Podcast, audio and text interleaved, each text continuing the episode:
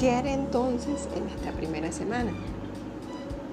Si ya revisaron el material en el módulo 7, podrán encontrar la elaboración de un ensayo.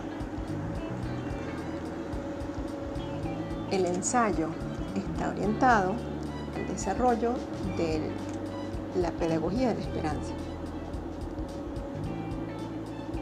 Este término no es exclusivo de Paulo Freire, como algunos piensan.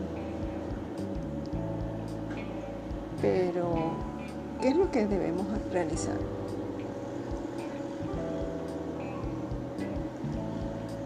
Primero, el término esperanza debe tener un significado.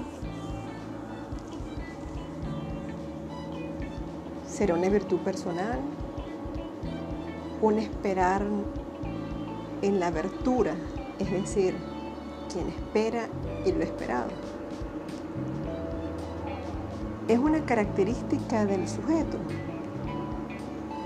¿Dónde está la diferencia entre esperar y esperanza? ¿La espera humana es igual a la de un animal?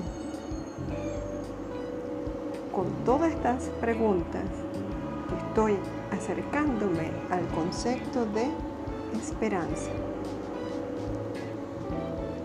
La esperanza es, según algunos autores, buscar sentido a la vida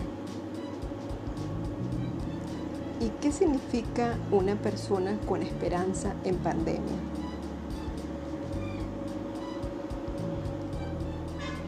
¿Es solo alcanzar algo desde la fe? ¿Es hacer algo posible desde un sustento lógico?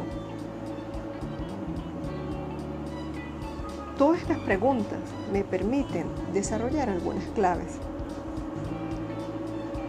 Lo importante es que en ese ensayo yo relacione el concepto de pedagogía de la esperanza al contexto de la pandemia. Puede pensarse, por ejemplo, en cómo se ve la pedagogía de la esperanza desde el conocimiento común o cómo veo la pedagogía de la esperanza desde la educación.